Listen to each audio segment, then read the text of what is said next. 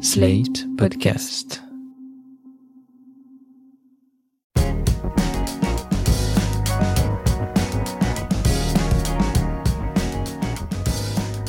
Bonjour, vous écoutez Mon Europe à moi, le podcast adapté de notre série d'articles sur l'Europe. Ici, nous donnons la parole aux citoyens et citoyennes européens pour tenter de comprendre leurs attentes et leurs demandes.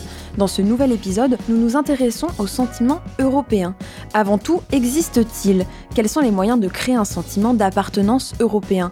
Des pays se sentent-ils plus européens que d'autres? Pour répondre à ces questions, nous sommes avec Mathieu Gallard. Bonjour. Bonjour. Mathieu, vous êtes directeur d'études à l'Ipsos depuis 2016. C'est un institut de sondage et d'études par enquête et vous réalisez des études d'opinion des citoyens sur les grands enjeux politiques et sociétaux. Cet institut est par ailleurs devenu une société d'études européenne dans les années 90.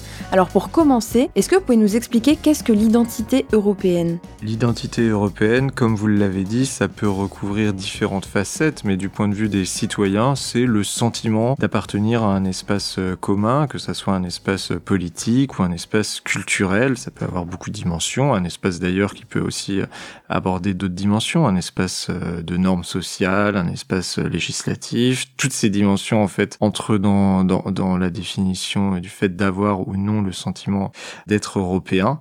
Et ce qu'on voit, c'est très clairement que chez beaucoup de citoyens, il y a un sentiment qui est très ambivalent vis-à-vis de ce sentiment européen, vis-à-vis de l'Union européenne de manière générale.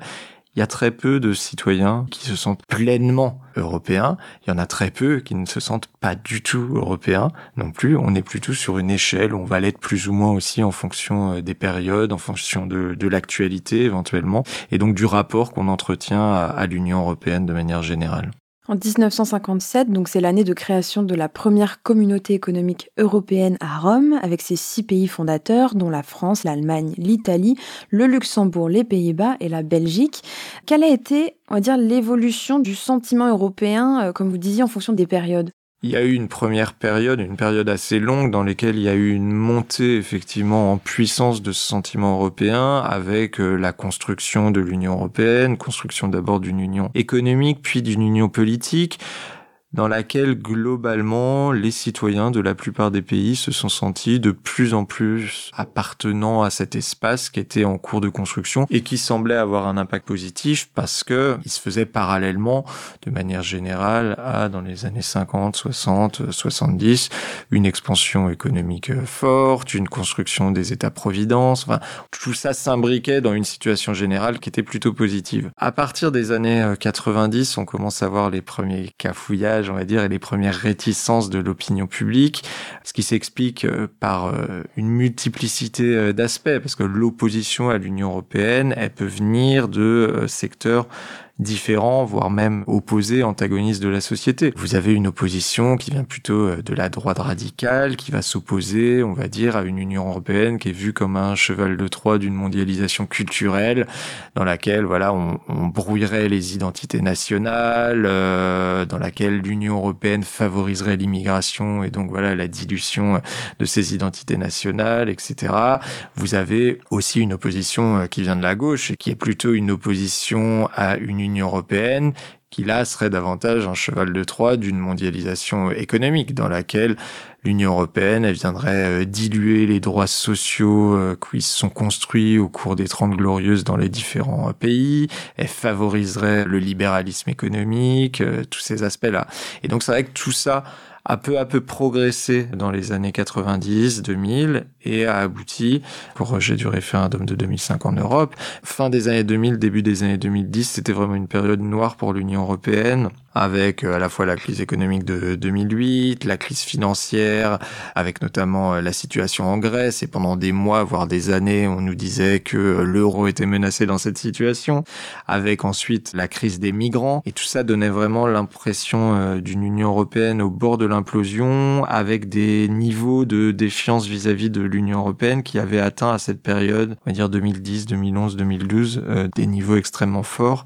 Mais depuis, les choses se sont, euh, se sont un peu rétablies. On n'est pas revenu au niveau des années 70-80, hein, mais globalement, euh, dans la plupart des pays européens, la perception de l'Union européenne est meilleure aujourd'hui qu'il euh, y a une dizaine d'années, parce qu'on a le sentiment que l'Union européenne a quand même agi face aux différentes crises, crise sanitaire, la crise diplomatique actuelle en Ukraine, et donc on a l'impression que l'Union européenne, malgré toutes ses failles, c'est un outil pour protéger euh, les citoyens au niveau économique, au niveau sanitaire, au niveau diplomatique. Vous parlez du niveau euh, sanitaire, mais quels ont été les effets de la pandémie du Covid-19 sur l'attitude des États membres vis-à-vis de l'Europe? On a des États qui n'ont pas fait preuve euh, d'une attitude coopérative parfaite. Enfin, on se souvient par exemple c'était la République tchèque, il me semble, qui avait conservé des masques qui devaient être envoyés vers l'Italie, qui était le pays le plus frappé durant la, première vague en tout cas. Une attitude de la Commission européenne qui, au début, était lente sans doute à mettre en place une coopération efficace. Et c'est vrai que tout ça, dans un premier temps, ça a pu susciter, euh, là encore, une forte défiance vis-à-vis -vis de l'Union européenne.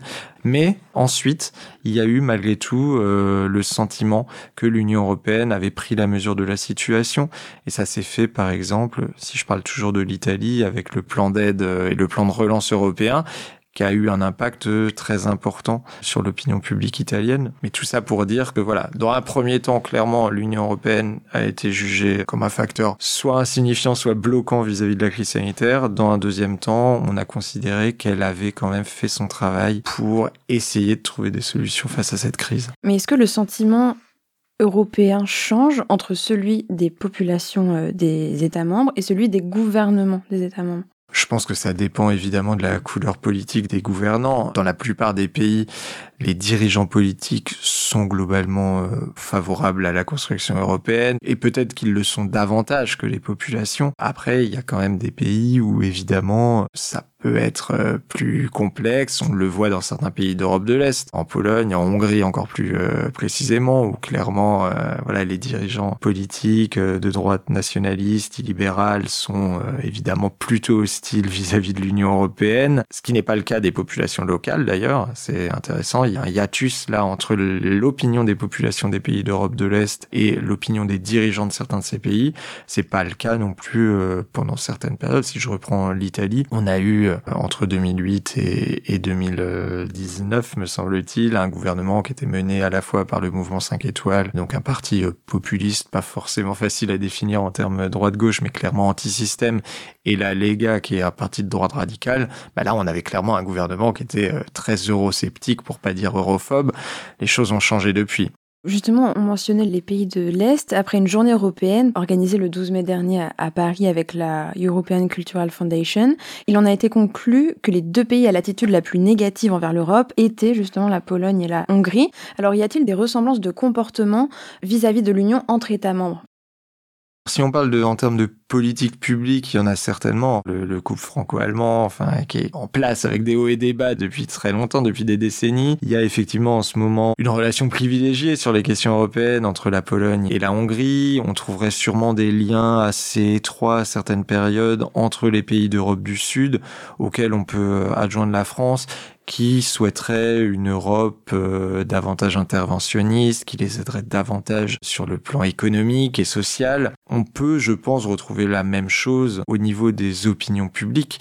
On a clairement euh, dans le sud de l'Europe des opinions publiques qui sont plus sceptiques vis-à-vis de l'Union européenne parce qu'on est dans des pays qui ont été plus durement frappés par les crises économiques, dans des contextes sociaux très difficiles avec des taux de chômage élevés, très élevés notamment chez les jeunes, et qui ont tendance parfois à mettre ça sur le dos des politiques euh, publiques au niveau européen. Cela attendent une Union européenne interventionniste.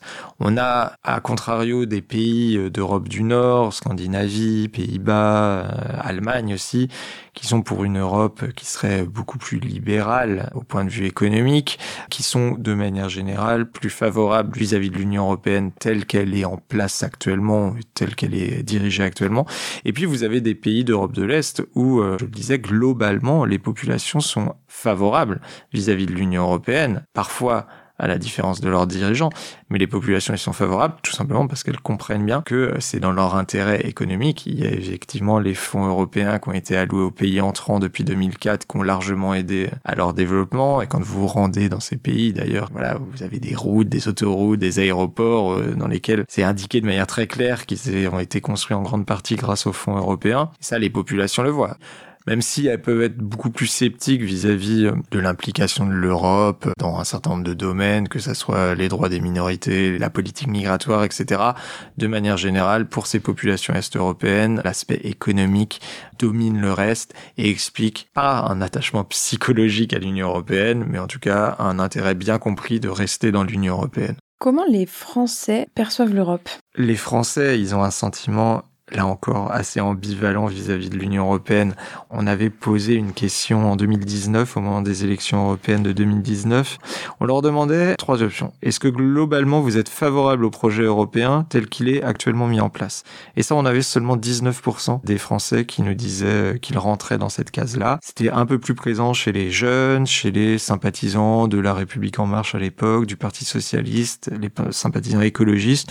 Globalement, on est vraiment dans les catégories de la population qui sont traditionnellement euh, les plus europhiles. On avait une autre option qui était de savoir si on était globalement défavorable au projet européen. Et là, on avait 23% de la population qui rentrait dans cette option, avec notamment les sympathisants du Rassemblement national, et puis quand même plus que la moyenne, les catégories populaires. Ça veut dire qu'on a vraiment moins d'un cinquième de la population qui est vraiment très europhile et très positive vis-à-vis du projet européen actuel, et on en a moins d'un quart qui est hostile fondamentalement au projet européen. Ça veut dire qu'on avait 58% des Français qui nous disaient qu'ils étaient globalement favorables au projet européen, mais pas tel qu'il était mis en place actuellement. Donc on voit que c'est très ambivalent. Globalement, euh, oui, une opinion française qui est favorable au projet européen, mais une opinion française qui juge qu'il devrait être fondamentalement euh, réorienté sur un certain nombre de dimensions chez les électeurs de droite radicale les dimensions plutôt culturelles, on va dire, qui sont liées à l'identité euh, nationale, à l'immigration, etc. Et chez les électeurs de gauche, une dimension plus économique et sociale avec une Europe qui devrait davantage lutter contre le néolibéralisme, etc. Mais cette ambivalence, on la retrouve aussi dans une étude menée par l'Ipsos sur le terme de souveraineté entre 2020 et 2021 pour savoir comment ce terme est perçu par huit États membres. Ont été concernés l'Allemagne, l'Italie, l'Espagne, la France, la Roumanie, la Pologne, la Lettonie et la Suède. Et il en ressort que ce terme évoque surtout l'indépendance et la puissance d'un État et à l'inverse l'idée de renforcer la souveraineté euh, européenne plaît à la majorité de ces huit pays en fait. Donc c'est que le schéma actuel euh, de l'Union européenne ne plaît pas, mais la souveraineté qui est associée souhaiterait être renforcée euh, davantage. Oui, exactement. Quand on demande aux, Français et aux Européens de manière générale ce qui leur plaît globalement dans l'Union européenne actuelle et quels bénéfices leur pays en, en tire, parmi les principaux bénéfices, il y a l'idée de coopération à tous les niveaux, que ce soit au niveau économique et social, que ce soit au niveau euh, culturel, au niveau diplomatique, militaire, au niveau euh, des politiques migratoires, etc. Donc ce qui, quelque part, peut être relié à cette notion de souveraineté ou d'indépendance européenne. globalement, on a davantage de coopération entre les États qui vont mettre en place des politiques publiques communes et coordonnées qui vont leur permettre de lutter euh, sur les grands défis actuels. Et puis on a comme autre grand bénéfice de l'appartenance à l'Union européenne le fait que ça donne à votre pays plus largement à l'Union européenne une vraie voix dans le monde. Et ça va permettre de jouer un rôle tout simplement parce que les Français comme les autres sont bien conscients que euh, si on était isolé bah on aurait un rôle qui serait considérablement plus dilué et une, une place sur la scène internationale beaucoup plus faible. Donc ces aspects jouent euh, effectivement euh, assez fortement.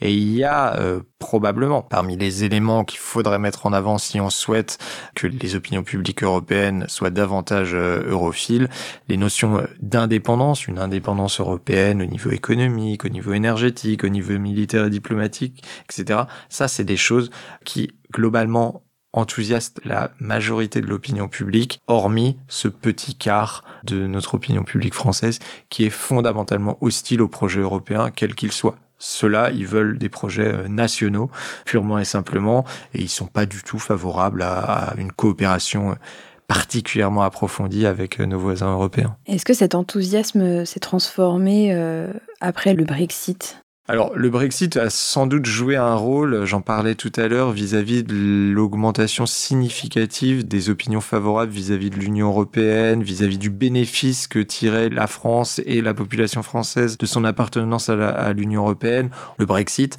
ça a démontré tout simplement que, euh, enfin, le Brexit, pas en tant que tel, mais les suites du Brexit et les difficultés à la fois à le mettre en place, l'impact que ça avait euh, sur euh, notamment l'économie euh, britannique, ça a démontré que voilà la sortie de l'Union européenne, c'était vraiment pas une piste forcément bénéfique pour les populations, aux Français et aux Européens. Et d'ailleurs, on voit que on parlait dans la foulée du Brexit de un certain nombre de pays qui pourraient être tentés. Et eh ben, c'est le contraire qui s'est passé, que ça soit en France ou dans la plupart des autres pays les opinions publiques étaient déjà globalement très minoritaires à souhaiter un, retrait de leur pays euh, de l'Union européenne, mais ça s'est euh, encore effrité.